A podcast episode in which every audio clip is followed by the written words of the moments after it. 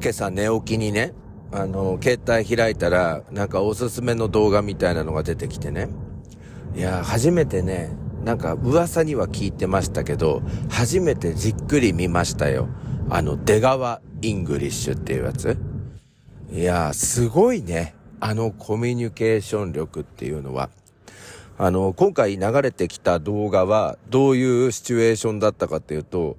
あの、フロリダのディズニーに、なんかそのパークの中で、えー、そのゲストの人たち、お客さんたちに、え次々に英語で質問をしていきまして、えティンカーベルの、あの、羽をギフト店でえゲットするっていうやつだったみたいなんですけど、あの、単語とジェスチャーを散りばみ、散りばめて、で、さらにそこにたまに日本語とかも混じってるんですけど、だんだんだんだん、あの、こう、近づいていくんですよね、それに。うん。あのー、だけどまたちょっと離れていってみたいな。一瞬、それはトイストアに売ってるよって、おもちゃ店に売ってるよって、現地の人は言ってたのに、え、トイストーリーにも出てるのか、あいつとかって言って、一回離れていったんですけど、結局、あの、あの、たどり着くっていうやつだったんですけど、すごいですよね。で、あんな感じで、なんか結構、このホームステイ中も、出川イングリッシュで頑張ったっていう生徒もいましたし、あとあの週末に、あのブリスベン川のところをシティホッパーっていうあの無料のボートで、まあ川をちょっと渡っていた時にですね、あるあの日本人の多分50代の女性の方とまたあの知り合ったんですよ。あのね、私なんかあの、シンガポール人ですかって聞かれることが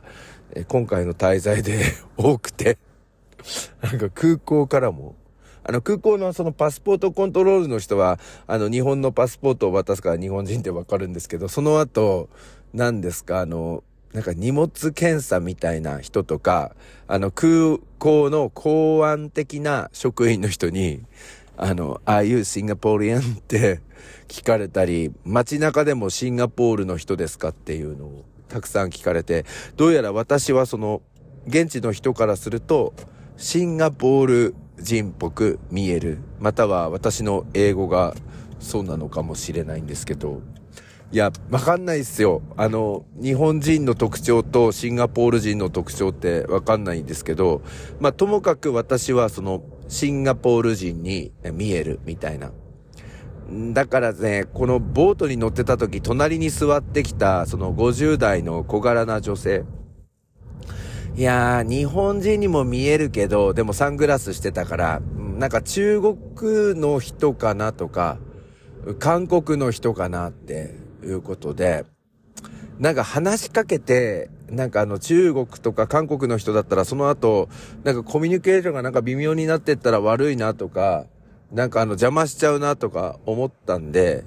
どうすかなって思ったんですけど、なんとなくちょっとあの勇気を持って、すいません、日本人の方ですかって聞いたら、そうですっていうふうにあの、返してきてくれたんですよ。私、友達がゴールドコーストにおりましてね。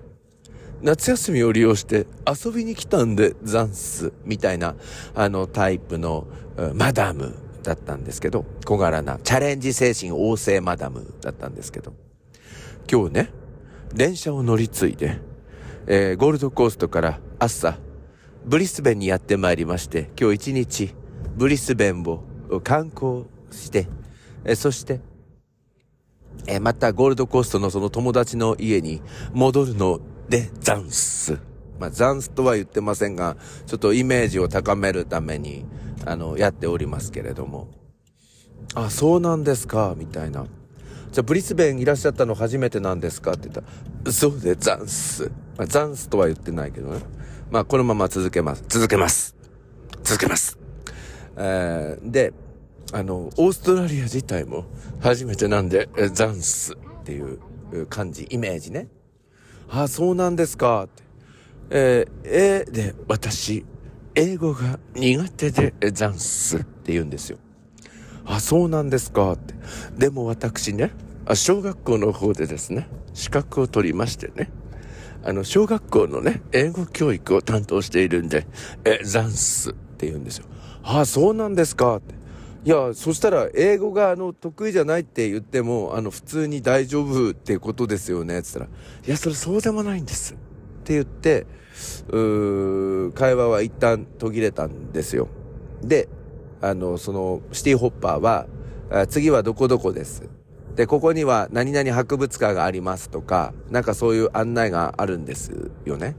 で、その方ね、私はね、なんとか博物館というところに行きたいんでざんす。これに乗りましてね。って言ってたんですけど、まあしばらく無言になって、まあ、そのボートのアナウンスを聞いて、あの、そのご婦人、うん、降りて行かれたんですけど、違うとこで降りてたよね。つまり聞き取れてなかったんだかな。で、ああ、なんか、うーん、どうしてこれ違うっていう、うーん、でも、あれだよね、みたいな。そこへ行くっていうのは2番目の目的地で、最初、そこになんか用あるのかな、みたいなので、ちょっと声はかけなかったんですけど、で、そのご婦人もね、私英語はダメなので、出川イングリッシュで今頑張ってるんでザンスって言ってまして、その方にも出川イングリッシュって広がってるんだなって思いましたね。まあなんだろう、勇気を与える出川哲郎さんっていう感じがしました。それでは始めて参りましょう。朝の目覚めるラジオ。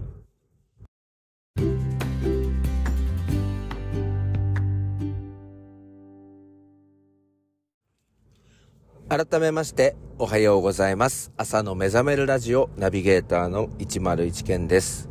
えー、毎朝同じタイミングで収録してるんですが、あの、だいぶ朝の暑さは楽になりました。え、しかしまだまだ日中も暑くて、昨日も茨城県内で35度9分っていうのを観測したところがありましてね。あの、各地で熱中症で搬送された人も多いなんていうニュースを今朝新聞で見ました。まだまだ残暑続きますのでね、皆さん、あの、お体ご自愛いただきたいと思います。えー、さっきのね、出川イングリッシュのことなんですけれども、まあ、ホームステイ先でも子供たち、あの、日記の中に出川イングリッシュで頑張れますみたいなの書いてありましたね。あの、もしね、お子さんに、えー、中学生とか高校生の方がいたり、あと聞いているあなた自身が中学生や高校生だったりしている方に、あの、ぜひ聞いていただきたいんですが、あの、海外でのホームステイは、比較的イメージよりもハードルが低いということを覚えておいてほしいなと思います。まあ私はあのカナダに1回だけホームステイプログラムにお連れしたことはあるんですが、あとは全部オーストラリアのホームステイなので、まあちょっとオーストラリアに偏ってるかもしれませんが、まあ少なくともこのオーストラリアのホームステイプログラムに関しましては、まあ英語力ってあんまり関係ないんじゃないかなって思っていますね。え今回20名の参加者がいたんですけれども、英検2級以上を取得している方はたった2人しかおりませんでした。で、そのうちの多くはですね、3級程度っていうところでしたね。で、続いて準2級みたいな感じで。だからなんだろうな、ホームステイプログラムっていうと、英語がペラペラでみたいなイメージ持っているとしたら、それは、あの、ただのイメージで、実際はやっていけるんですよ。なんでかっていうとね、ホームステイだからかもしれません。これが、例えば、企業のインターンシップとか、そういう形だとちょっとハードル上がるかもしれませんが、ホームステイっていうのは、その、生きていく上での、まあ、基本的なスタイルじゃないですか。つまり、起きて、えー、顔を洗って、えー、ご飯を食べて、出発する。帰ってきて、くつろいでご飯を食べて寝て、えー、みたいな。で、土曜日曜は家族に連れてってもらうみたいな。この基本的なやつっていうのは、もしかすると英語が喋れなくても、まあ日本でも定着している形じゃないですか。で、オーストラリアと日本ってその、まあちょっとちょっとこう、生活習慣みたいなのこと、あの、は異なりましたけれども、あの、朝ごはんを食べるとか、寝るとか、お風呂にシャワーを浴びるとか、そういう基本的なところは大丈夫だから、その、もう分かっている生活のスタイル、ほとんどが同じ。まあちょっと違うけどね。あの、だから基本は同じ。人間としての生き方みたいな、あのところは同じだから、別にそれは英語力とは関係ないみたいな。だから想定できるやりとりなんですよね。例えば、ジュースをどっち飲むみたいな朝、朝のジュースオレンジジュース、リンゴそれとも、牛乳みたいな。だから、ホームステイの会話こそが、なんか基本的な英会話を身につけられる場かなっていう感じがしましたね。なのでぜひ、ちょっと今考えてるけど、うーん、ハードル高いよな、みたいな方いましたら、あの、やる気と笑顔だけで大丈夫だと思いますので、ぜひいろんなところ調べていただきたいなと思いますね。で、まあ、うちの娘も出川イングリッシュだったな、小学生の頃って思ったんですよ。あの、小学生の時にね、まあ私がそのオーストラリアのホームステイプログラムで仲良くなった、あの、現地のエージェントの方の家にプライベートであの招待していただきまして、私と妻と娘で行きました。娘は当時小学校の4年生か5年生ぐらいだったと思うんですけど、でもその向こうの、もうエージェントのお子さんたちとも仲良くなって、で、かなり仕切ってましたね。全部日本語で。違う違う違う違う。えー、私これがいいとか、これあなたはこれ。とか、